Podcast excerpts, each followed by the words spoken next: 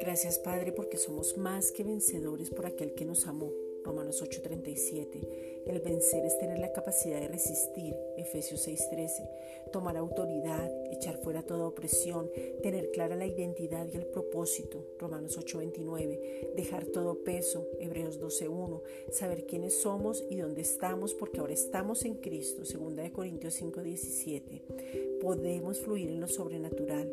Vienen nuevos tiempos donde vamos a ver lo que nunca hemos visto. Este es el tiempo aceptable del Señor.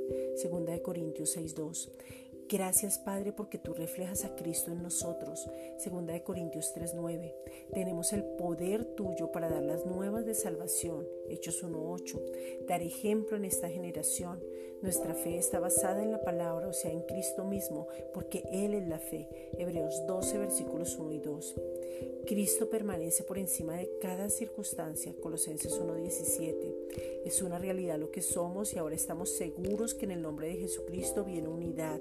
Efesios 4:3. Revelación, gloria, poder, manifestaciones, denuedo, sabiduría práctica para vivir, palabra revelada. Vamos a mostrar al mundo entero que Jesucristo basta para un nuevo tiempo. Romanos 8:18. Ahora proyectamos luz, pero no la producimos nosotros. Efesios 5:8.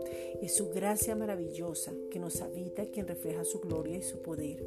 Ahora somos más visibles porque en tu nombre las tinieblas tienen que huir Juan 1.5. Los milagros se manifiestan y tu palabra es revelada por lo, todo eso que tú has preparado para nosotros. Efesios 1.17 al 23.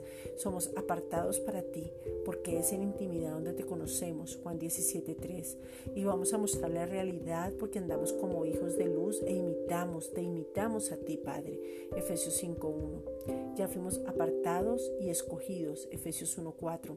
Amados, adoptados para dar gloria a aquel que nos apartó escogió, amó y adoptó.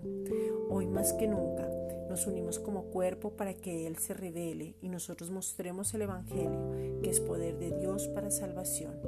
Gracias Padre.